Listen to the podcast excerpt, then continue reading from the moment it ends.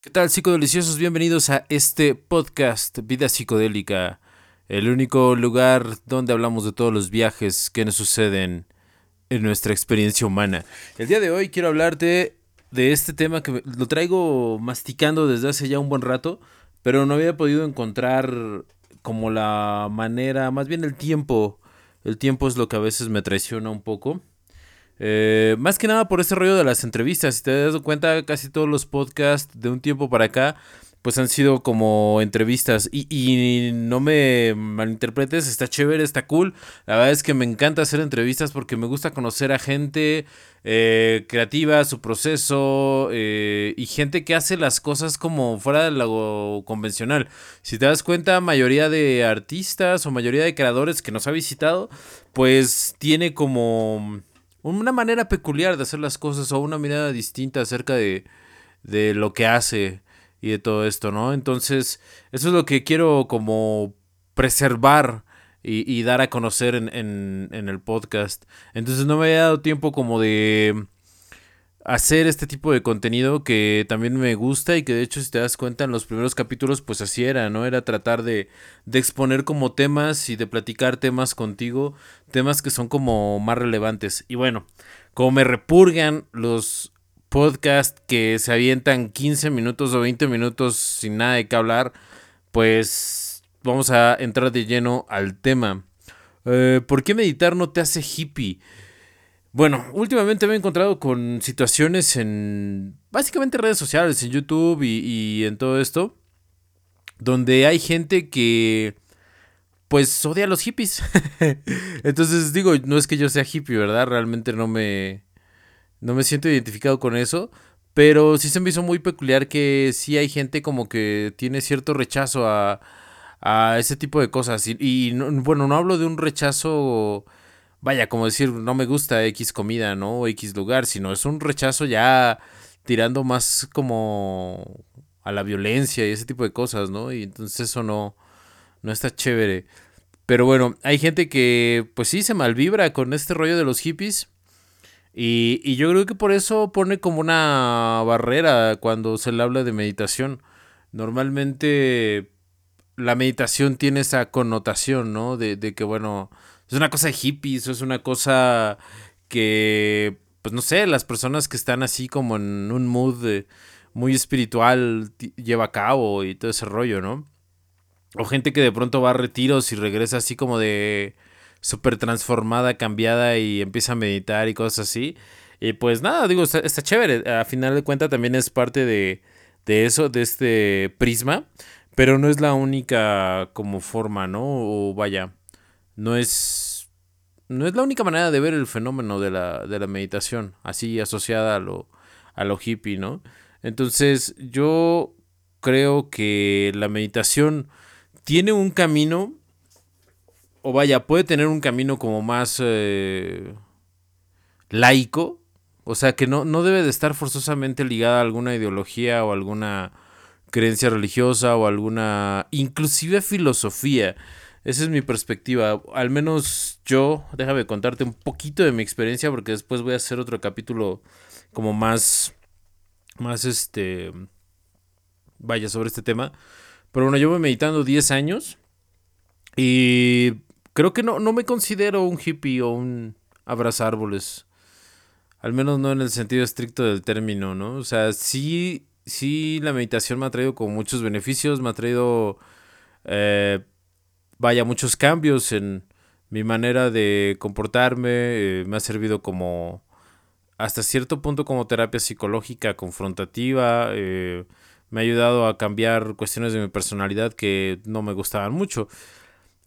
Pero, eh, más bien, por eso mismo, es que siento como como, no, no, sé si decir cierta autoridad, pero sí tengo como cierta experiencia en el tema y de poder decir que, que, hay una manera de aproximarse a este rollo de la meditación que no es por la vía de alguna religión o alguna, algún, algún sistema eh, esotérico, qué sé yo, ¿no? De hecho, yo traté por mucho tiempo y vaya, es, esa pregunta eh, de si había una manera de poder acercarse a la meditación sin un, una, ¿cómo decirlo? filosofía detrás, no sé cómo decirlo. Pero sí, sin alguna creencia implícita, pues me llevó a investigar un montón de métodos y sí di con algunas cosas muy interesantes y entonces sí puedo decir eh, que sí se puede llegar a la meditación y practicar meditación, o sea, sin tener un sistema mm, filosófico, religioso, la parte de atrás, ¿no? O sea, que esté soportando esa práctica. Aunque ciertamente la, meditación eh, e, es por sí misma una cuestión espiritual y, ojo, espiritual, no religiosa, ¿eh? Y, te lleva a esas cuestiones religiosas como, como por consecuencia. No, no, es de que lo busques o algo así, sino es como implícito en, en, esa, en esa dinámica, en esa actividad. De una manera implícita vas a terminar dándote cuenta de como de muchas realidades espirituales o, metafísicas en el sentido filosófico del término. Entonces, creo que vale la pena explorarlo, ¿no? Y vale la pena como darse el chance de de meditar, o sea, te voy a poner un, un símil que a mí me pasaba. Yo durante toda mi vida no, no, no me considero una persona como muy atlética, ¿no? En caso contrario de mi hermano, que siempre fue un atleta, o sea, él hacía cosas deportivas muy demandantes. Entonces, hasta hace poco empecé, digo, hasta hace poco estoy hablando de tres o cuatro años, tres años para ser preciso, empecé a hacer ejercicio y todo este rollo, y al principio es brutal, o sea, al principio no, no, no, es, es feo, tu cuerpo te dice que no lo hagas, ¿no? O sea, tú terminas todo dolorido y tu mente te dice, güey, ¿por qué estás haciendo esto, cabrón? O sea, si, si, si puedes levantarte tarde, seguir comiendo como estás comiendo, ¿por qué lo haces? Esto, esto te está causando dolor. Entonces, eh, solamente es como pasar esa pequeña, esa pequeña iniciación y después todo empieza como a fluir y entonces tu mismo cuerpo te lo empieza a demandar. Yo creo que lo mismo pasa con la meditación. La meditación al principio, como cualquier cosa que hacemos desde un principio, tiene sus retos, tiene su... ¿Cómo decirlo? Su curva de aprendizaje también, obviamente. Entonces, es, un camino que vale la pena explorar y al principio pues vas a tener como muchos muchas situaciones, como, como cualquier principiante, ¿no? O sea, es una actividad que nadie nace manejando, que tienes que ir aprendiendo, pero que el camino puede ser, vaya, de mucho aprendizaje, de mucho, de mucha autoexploración. Y, y, al final de cuentas, o sea, si, si tú mantienes el hábito, eh, yo creo que puedes tener recompensas muy satisfactorias a un nivel interno y obviamente esas pequeñas recompensas se van a ver eh, reflejadas en tu mundo exterior. Y esto no tiene nada que ver con una cuestión metafísica sino es, es, el hecho simple de que, bueno, si, si, te sientes bien y si estás bien mentalmente, vas a poder actuar mejor en, en algunas situaciones que te lance la vida. Entonces, yo creo que de eso se trata esta situación, más allá de una creencia religiosa, más allá de, de, que creas en algo o, no creas, creo que el simple hábito de, de hacer esa higiene mental y hacerlo diario yo creo que tiene muchos, muchos, muchos beneficios, ¿no? Entonces, si hay gente que cree que esto de meditar es, es como, como que te va a cambiar, ¿no? Como que te va, te va a hacer un abrazárboles, te va a hacer un hippie. Y la verdad es que no, o sea, la realidad es que pues sí vas a, vas a cambiar tu percepción de las cosas, pero va a ser en una situación como muy orgánica, o sea, muy natural. No, es porque alguien te lo imponga o porque una un, un, guía te lo vaya imponiendo o, o, nada, ¿no? O sea, eh, digo, puedo hablar desde mi perspectiva porque yo nunca fui a un curso. Todo lo aprendí por mí mismo, eh, en libros, en métodos, en cursos, pero que compraba por internet. Y pues obviamente sí los tutoriales y todo eso. De hecho yo inicié con meditaciones guiadas de, de, YouTube, que algunas son muy buenas. Hay unas malísimas, ¿no? Pero, pero hay unas que son muy buenas. Entonces yo sí te puedo decir que, que sí cambias, o sea, sí te... Sí vas a cambiar tu visión de las cosas, pero no porque nadie te lo imponga, ¿no? Sino como, como que eventualmente te van a llegar esos insights, eh, esas cuestiones como de ajá o esos eurekas y, vaya, ¿no? Eh, también cabe anotar que esto es un fenómeno que puedes dirigir. O sea, no está cerrado como en algunas escuelas de meditación, donde, bueno, nada más funciona para, no sé, conectarte con el universo, qué sé yo, ¿no? Sino que si sabes dirigir este estado mental, pues puedes también obtener algunos otros beneficios, ¿no? En, mi caso, yo inicié esto porque quería cambiar muchas cosas de mi personalidad que, que no me agradaban. O sea, el hecho de no ser sociable, el hecho de, de tener como inclusive esa timidez social, eh, a mí no me gustaba. Y no me gustaba porque me daba cuenta que de alguna manera me, me frenaba en algunas cosas que quería hacer o de la gente que quería conocer. Entonces sí decidí como primera prueba de laboratorio aplicar eso, esa técnica a cambiar esas cuestiones de mi personalidad. Y lo logré. Eventualmente me fui convirtiendo en una persona, si bien no soy el alma de la fiesta y si, y si bien no soy totalmente extrovertido, tengo la seguridad de poder pararme, por ejemplo, en un escenario que, bueno, desarrollé por ahí un, trabajo escénico que me gusta mucho hacer, por ejemplo. Y no sé, pues, no, no, me da para nada de pena, no sé, ponerme a hablar en frente de un grupo, por ejemplo. Entonces, si me pidieran que hablara a un grupo acerca de X tema, sin problema lo puedo hacer. Obviamente prepararía el tema, ¿no? Eh, pero sí, sí, sí podría hacerlo sin ningún problema. Y por ahí leí que, por ejemplo, el, el miedo a hablar en público es el segundo miedo, me parece, más grande que hay en, la gente, ¿no? O sea, de, de, tener esa como espinita de no quererte parar frente a un público y, y hablar de lo que sea que hables, ¿no? En la escuela, en el trabajo, qué sé yo.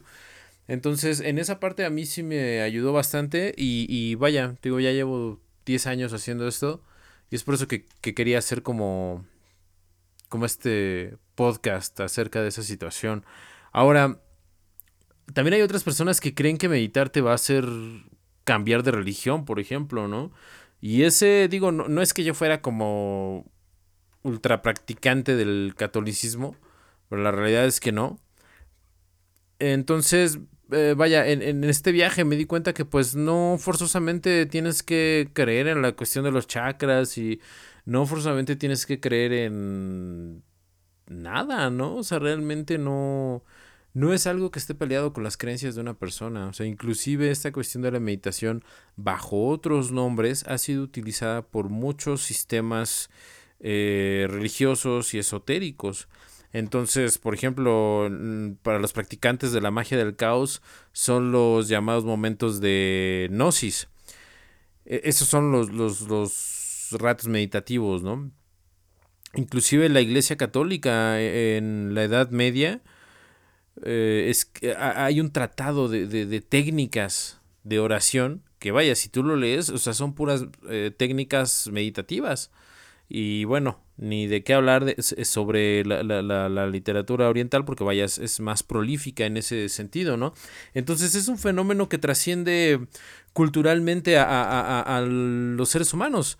¿Eso quiere decir? Que no depende de la religión o falta de religión que, que tú que tú tengas, ¿no? O sea, no, no, no, el que tú tengas una creencia religiosa no va a afectar para nada este fenómeno. Y obviamente, pues eso no va, a, no va a cambiar tus creencias, o sea, el practicar meditación no va a cambiar tus creencias eh, religiosas, ¿no?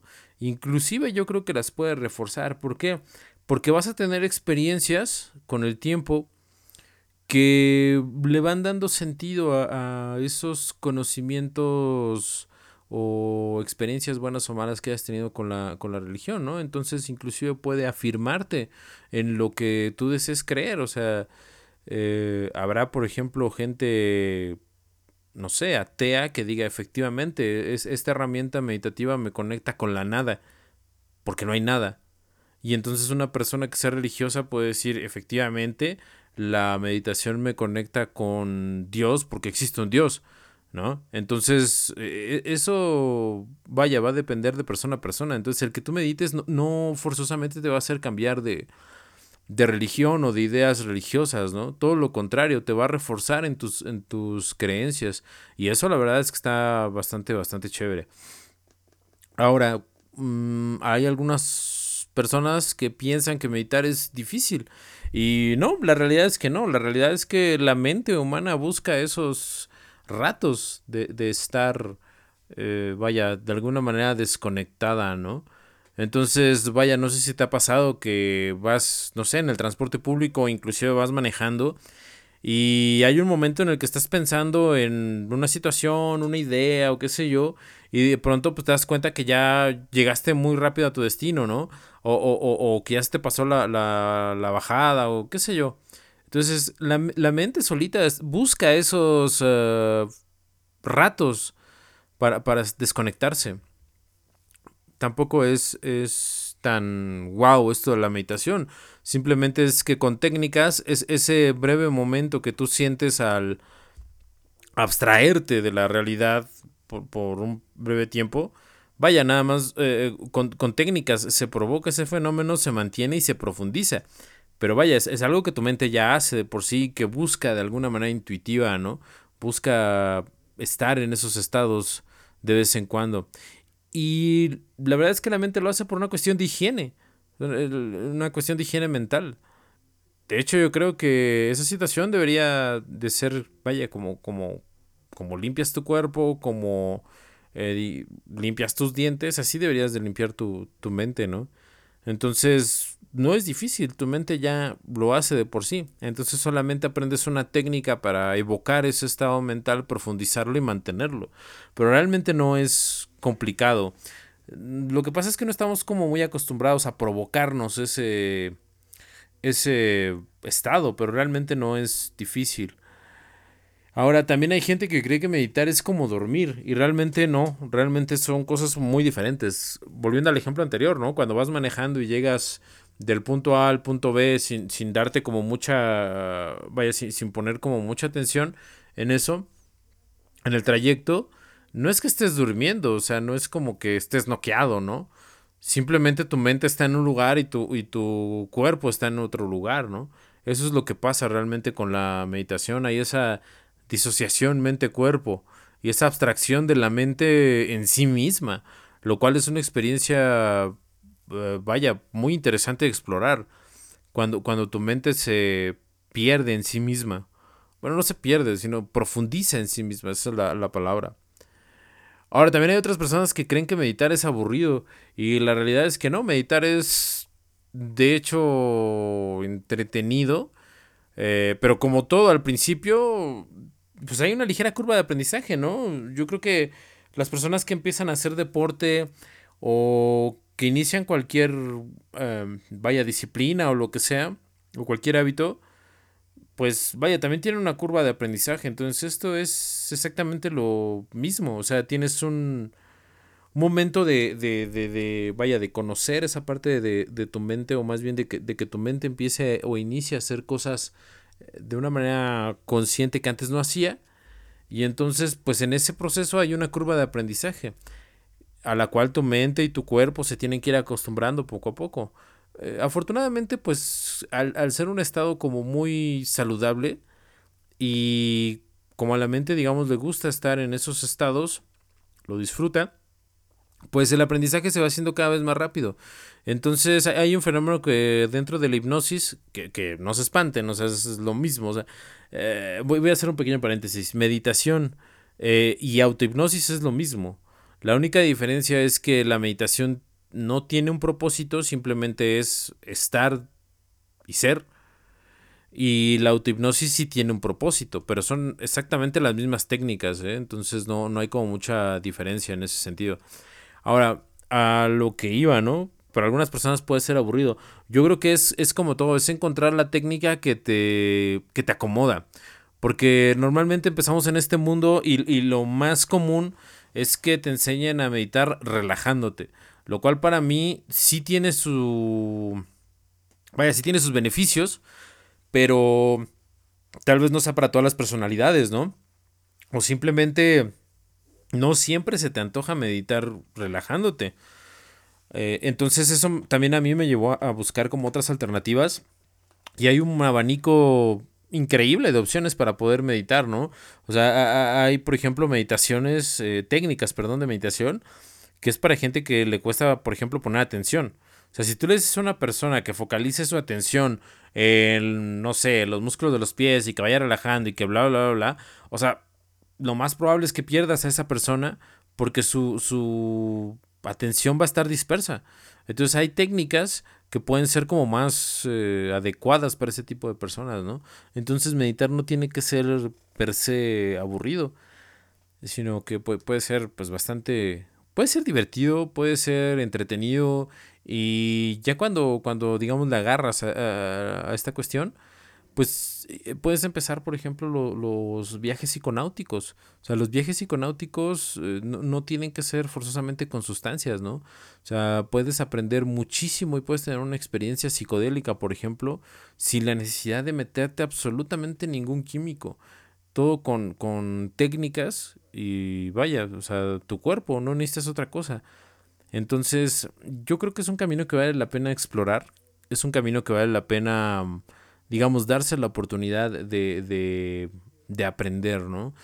Eh, si vamos por los beneficios físicos y psicológicos, pues vaya, tiene un, tiene un montón, o sea, desde la cuestión de, de estabilizar el estrés y con la práctica continua, vaya, te, te lleva unas cosas muy, muy, muy interesantes, ¿no?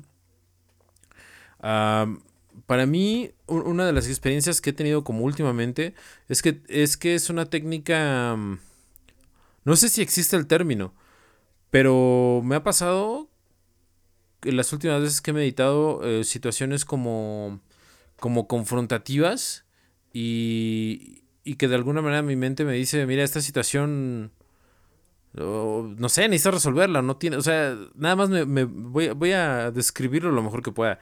La experiencia me, brota, o sea, me brota, digamos, el recuerdo o la imagen de, la experiencia.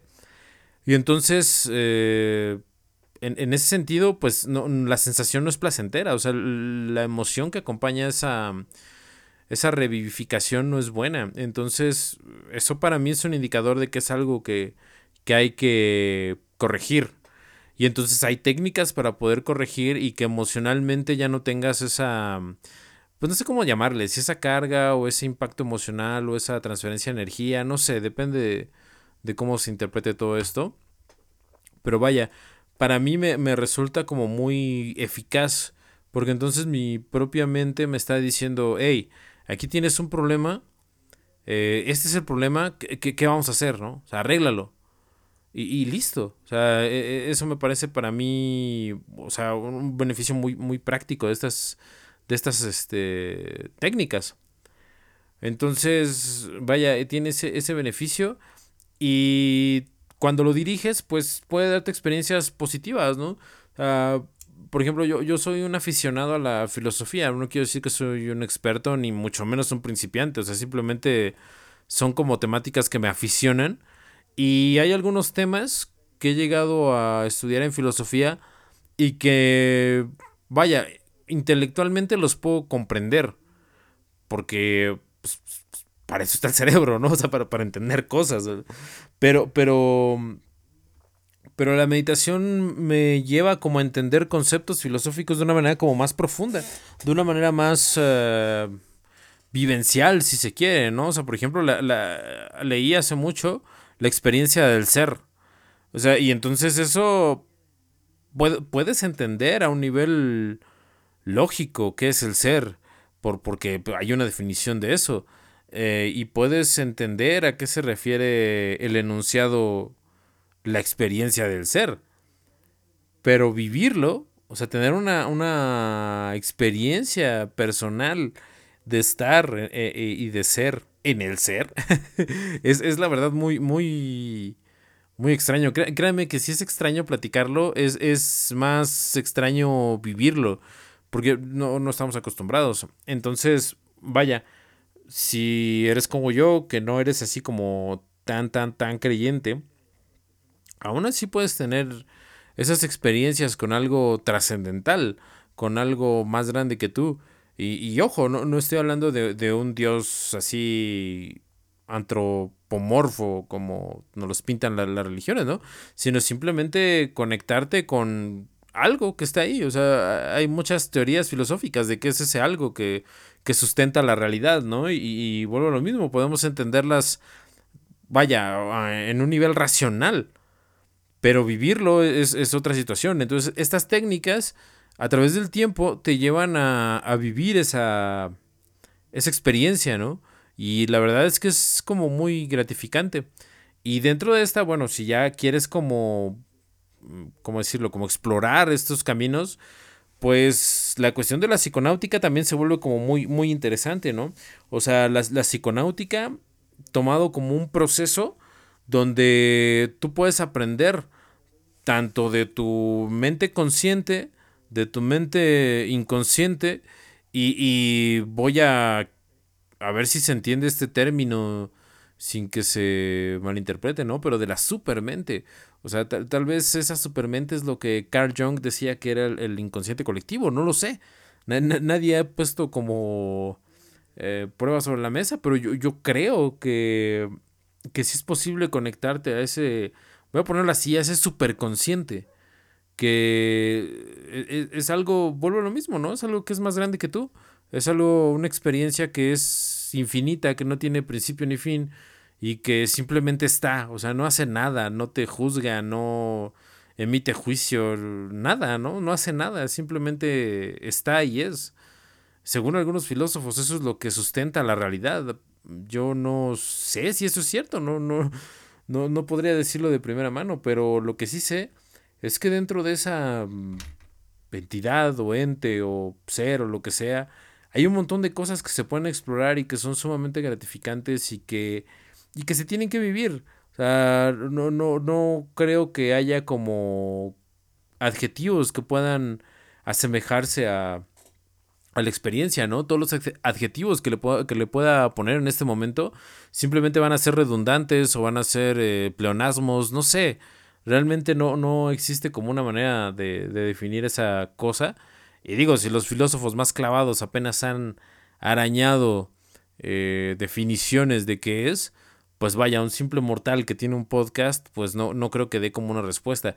Pero vaya, mi punto no es darle una respuesta, sino mi punto es, eh, vaya, dejar esta información para los que hayan coqueteado con la idea de meditar y que se hayan sentido así como, híjole, es que me voy a sentir extraño, ¿no? O es algo que nunca he hecho, o es algo que quiero probar, pero pues qué van a decir. Y, créanme que, son como cosas que, que todos tenemos, ¿no? O sea, más, vaya, cuando en nuestra familia no hay como ese tipo de hábitos, o ese tipo de, de situaciones, pues hasta te ves bien raro, ¿no? Este, voy a meditar.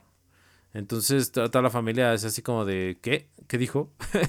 este, entonces es, es, es extraño, ¿no? Pero vaya, sí, sí, si has pensado como o has coqueteado con la idea de meditar, pues la verdad es que hazlo, hazlo, hazlo, hazlo. Hay muchos tutoriales, hay muchos eh, libros, métodos y demás como para aprenderlo y obviamente una vez que lo domines puedes eh, hacer como cuestiones psiconáuticas que también son muy interesantes. O sea, ya, ya como proceso psiconáutico donde adquieres un aprendizaje, pues está también bastante bastante interesante este camino, ¿no? Y como te digo, pues no necesitas ninguna sustancia, ni recurrir como a mercados negros, ni ponerte en riesgo, ni nada, ¿no? O sea, simplemente hay, técnicas que funcionan, vaya, con, con tu cuerpo y que no son, que son bastante benignas, diría yo. Entonces vale la pena explorar este camino y pues no tenemos aquí una caja de comentarios como en YouTube, pero sí me puedes como mandar mensajes y eso a la página de Vida Psicodélica en Facebook y decirme si te gustaría que empezara a hacer como, no sé, a lo mejor tutoriales, ¿no? Digo, ya hay muchos en, en, en Spotify y todo eso. Pero vaya, al menos creo que se me ocurre la idea de hacerlo sin, tanta cosa espiritual, ¿no? Sino más como más pragmática y más laica y, y vaya, como un approach más eh, no sé si decirlo así científico, pero sí por lo menos objetivo, ¿no?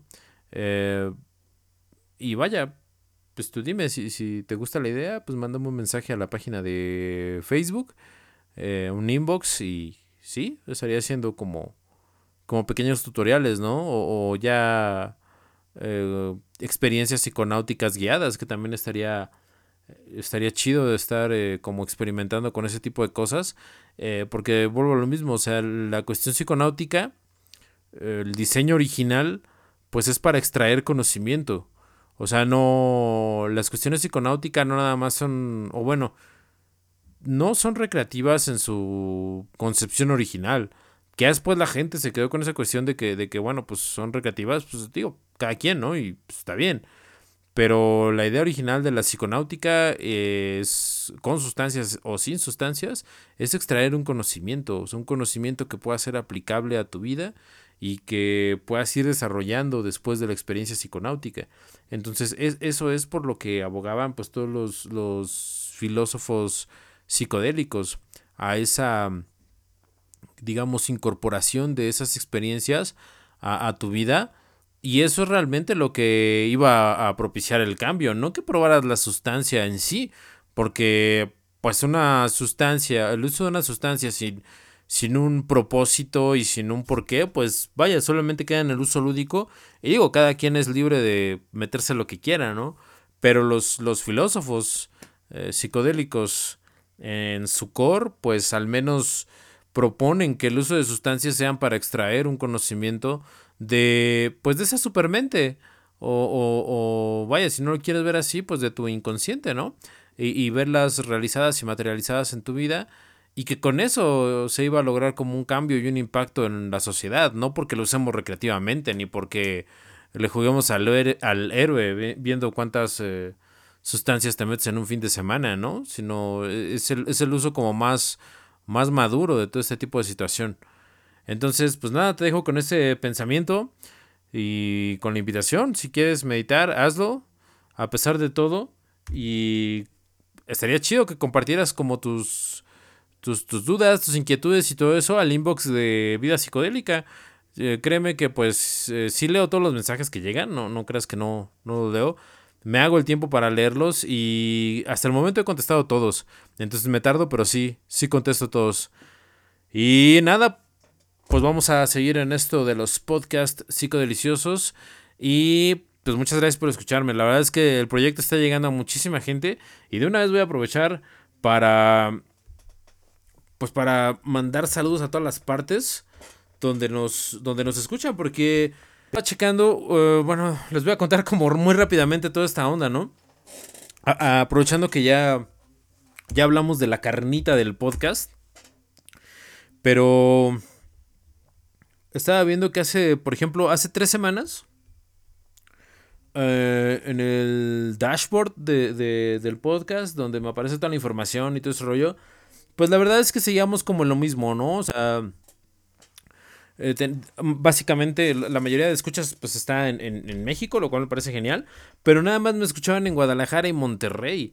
Y no, ahorita ya me escucha, por ejemplo, Ciudad de México, Estado de México, Guanajuato, Jalisco, Puebla, Nuevo León, San Luis Potosí, Baja California, eh, Morelos, Guerrero, Hidalgo, Sinaloa, Quintana Roo, Sonora, Querétaro, Zacatecas, Aguascalientes, Yucatán.